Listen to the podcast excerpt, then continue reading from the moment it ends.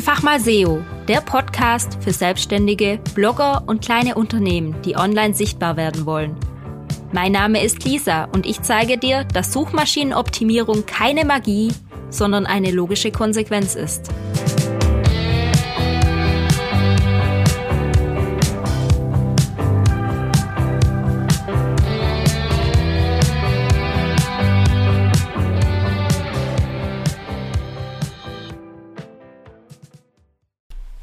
Hallo, ich grüße dich zu dieser neuen Podcast-Folge.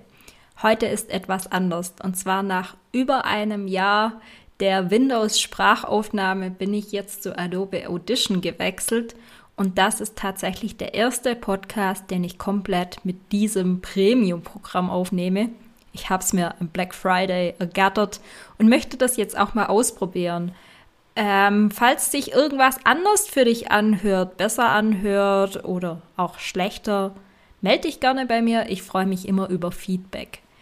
Aber jetzt fangen wir doch direkt mal an mit dieser Podcast-Folge, denn heute geht es darum, wie du einen guten Blogbeitrag schreibst, der auch gerne von anderen gelesen wird.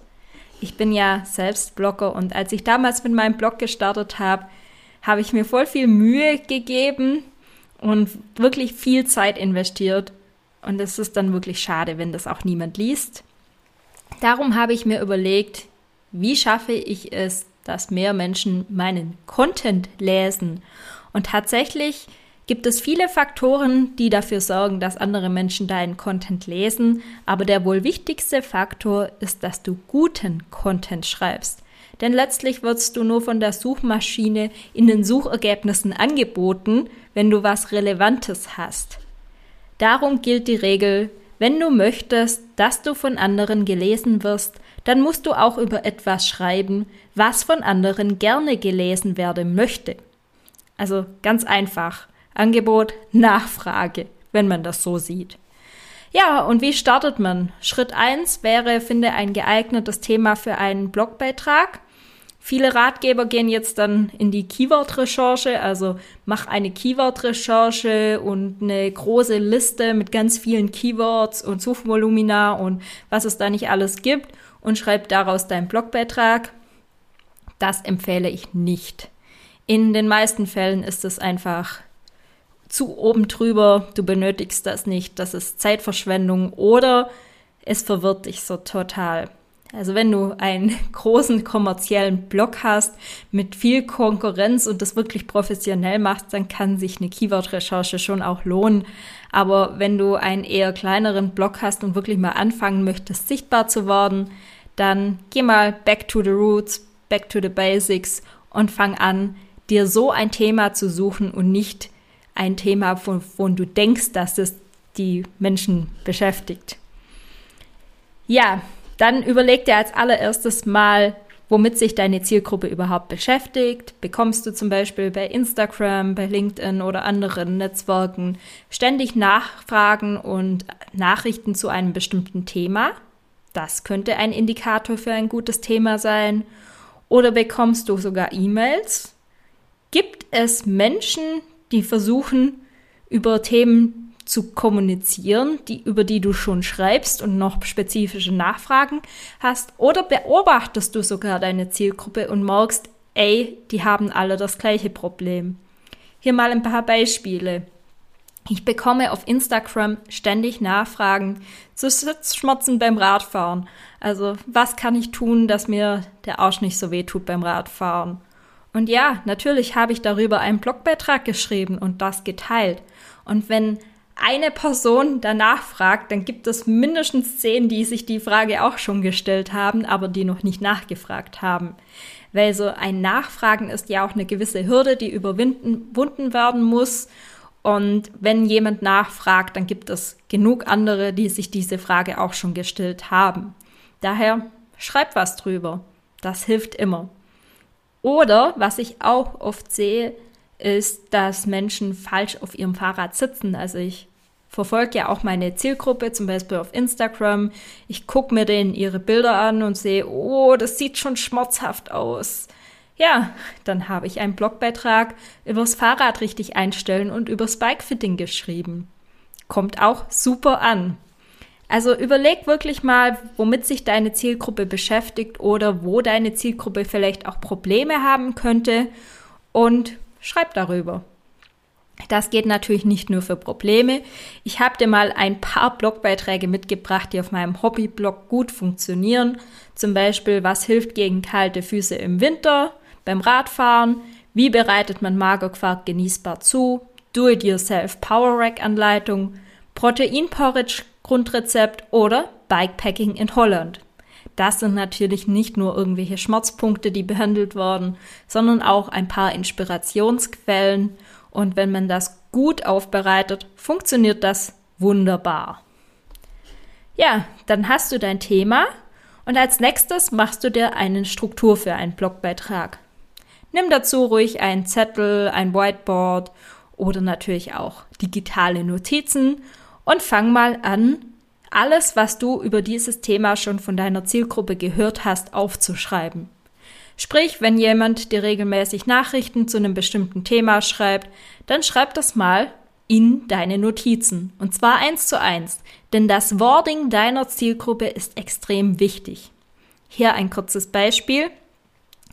Die Leute, die schreiben mir natürlich nicht Sitzschmerzen beim Radfahren immer. Also natürlich auch ein paar, aber manche nutzen dann auch, mir tut das Gesäß weh oder was kann ich machen, dass das Hinterteil nicht so weh tut. Schreibe ich mir alles auf. Es gibt wirklich verschiedene sprachliche Unterschiede, auch je nach Region und je nach Zielgruppenart. Und dementsprechend hilft mir das dann auch weiter, meinen Beitrag so zu schreiben, dass er von anderen gelesen wird und dass andere das Gefühl haben, oh ja, das beantwortet genau die Frage, die ich mir auch gestellt habe. Und zwar genau in dieser Sprache, in der ich sie mir gestellt habe. Ja, wenn du das hast, was deine Zielgruppe sich ständig fragt, dann kannst du noch einen Schritt weiter gehen und einfach mal nach diesem Thema googeln. Mein Top-Tipp und absolut kostenlos. Du brauchst Kurs, ist äh, Tool dafür, was ko äh, kostenpflichtig ist, sondern du kannst einfach nur dieses Thema mal bei Google eingeben und Google bietet dir dann automatisch eine Vervollständigung an. Also Google schlägt dir schon mal vor, wonach andere auch gesucht haben und schreibt das alles raus. Schreib das alles raus, wonach andere auch gesucht haben will. Das ist natürlich auch relevant für dich.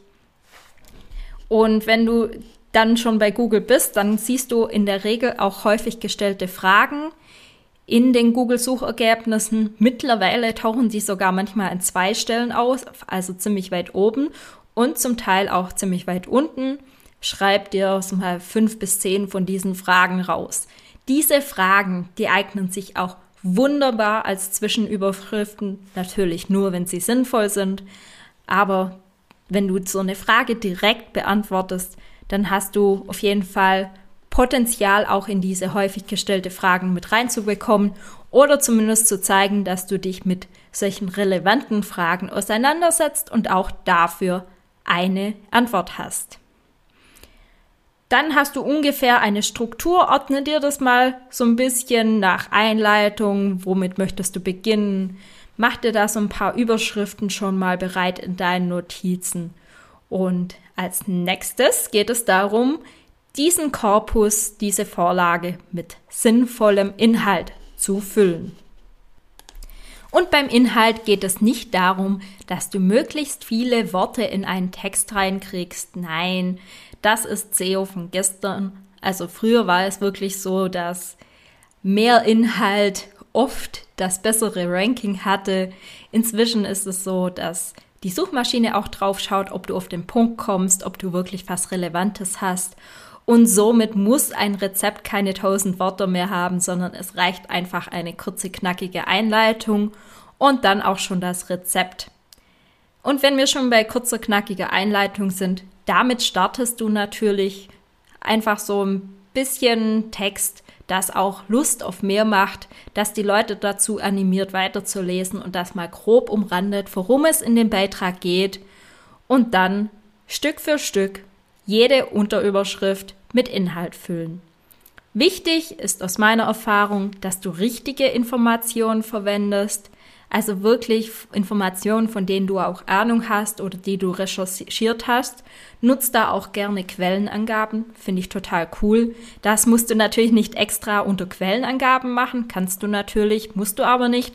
Du kannst auch im Fließtext etwas verlinken, was auch super funktioniert. Dann ganz wichtig, eine persönliche Note und persönliche Erfahrungen. Ja, wie schon ein paar Folgen vorher in diesem Podcast erwähnt, hat Google jetzt aus Eat Eat gemacht und da ist äh, das neue I, also das neue E auf Deutsch, die Erfahrung mit dabei.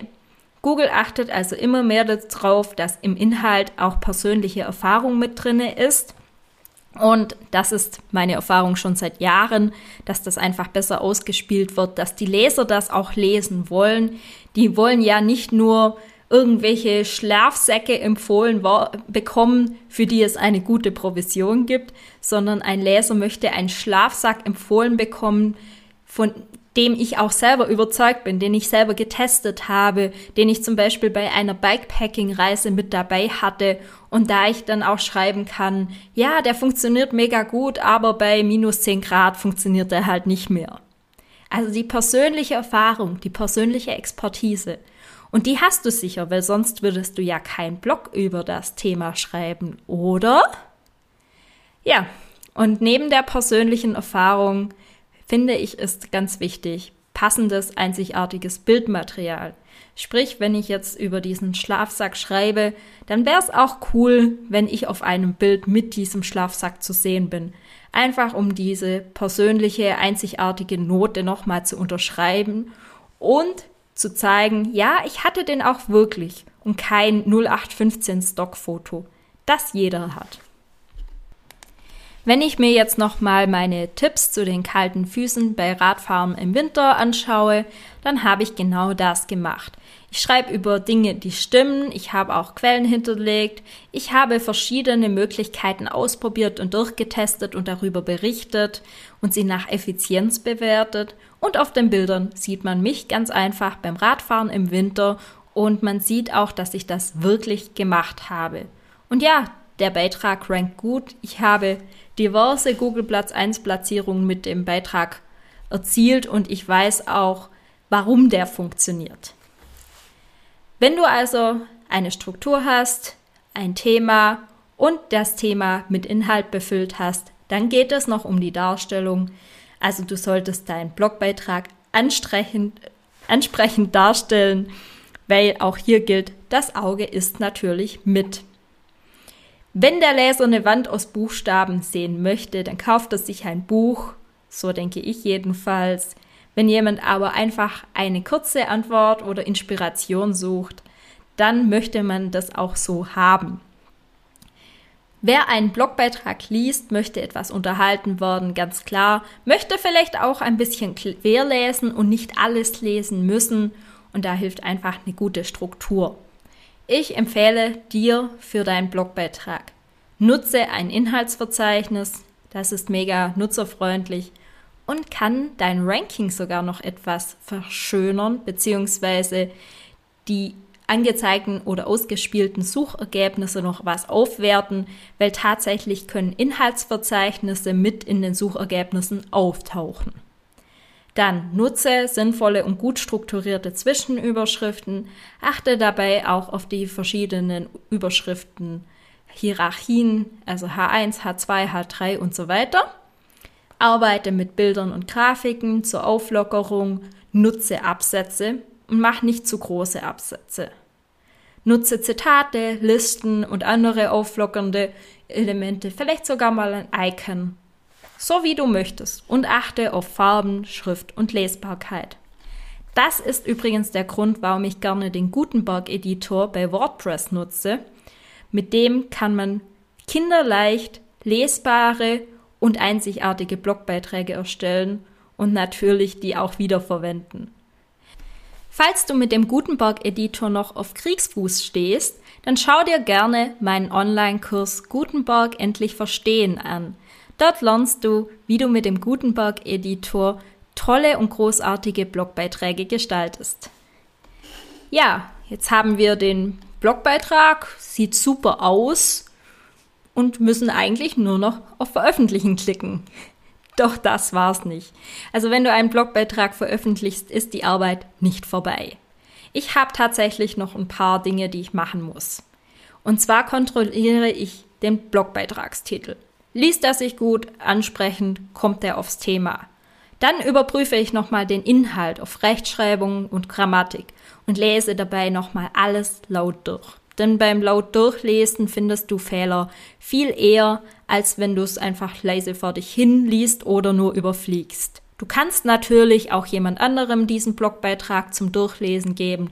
Habe ich am Anfang oft gemacht und inzwischen würde ich behaupten, dass ich mich um einiges gebessert habe und das auch selber auf die Reihe bekomme. Außerdem nutze ich ein Rechtschreib-Plugin. Language Tool nennt sich das. Das nimmt mir auch schon sehr viel Arbeit ab. Dann identifiziere ich zu komplizierte lange Sätze und mache kurze, knackige Sätze durch. Ich überprüfe auch, ob ich viele Füllwörter, wie zum Beispiel auch drinne habe und eliminiere sie eventuell, wenn es sich zu monoton anhört. Ich befülle die Altattribute meiner Bilder und kontrolliere, dass die richtig benannt sind. Sprich, ich mache SEO für Bilder. Dafür habe ich auch schon eine Podcast-Folge gemacht. Dann setze ich noch passende interne und externe Links, Link Building, ganz wichtig. Ich markiere wichtige Passagen und Wörter fett und abschließend schreibe ich noch einen passenden Metatitel und eine passende sinnvolle Meta-Description. Das ist dann, um das Suchergebnis, das letztendlich ausgespielt wird, eventuell aufzuwerten bzw. Google einen tollen Vorschlag zu machen. Letztlich passe ich noch die URL an, schmeiß da Füllworte raus und gucke, dass die auch sinnvoll ist, setze die Kategorien für den Blogbeitrag, vielleicht auch noch Schlagwörter, wenn es dazu passt, und lade ein aussagekräftiges Titelbild hoch. Fertig. Jetzt kann aber wirklich veröffentlicht werden. Naja, also nach dem Veröffentlichen kommt dann trotzdem noch einiges in Arbeit. Und zwar schaue ich mir andere Blogbeiträge an, die gut auf den neuen Blogbeitrag verlinken können und setze da interne Links. Stichwort internes Linkbuilding. Dann reiche ich den Artikel in der Google Search Console ein und beantrage die Indexierung. So wird der hoffentlich schneller indexiert und landet auch schneller im Index. Abschließend teile ich den Blogbeitrag noch in den sozialen Medien, im Newsletter, whatever. Vielleicht erwähne ich hier, hier auch im Podcast. Je nachdem, was für ein Blogbeitrag zu welchem Thema, habe ich unterschiedliche Routinen, die ich nach und nach mache. Und dann werfe ich einfach in den Tagen nach dem Veröffentlichen einen Blick auf die Zahlen, erfreue mich dran und optimiere eventuell noch. Das war meine Routine für das Erstellen und Schreiben großartiger Blogbeiträge, die gerne gelesen wurden. Und wenn du einen neuen Blogbeitrag schreibst, dann stelle dir immer zwei Fragen. Findet der Nutzer in deinem Blogbeitrag genau das, was er sucht?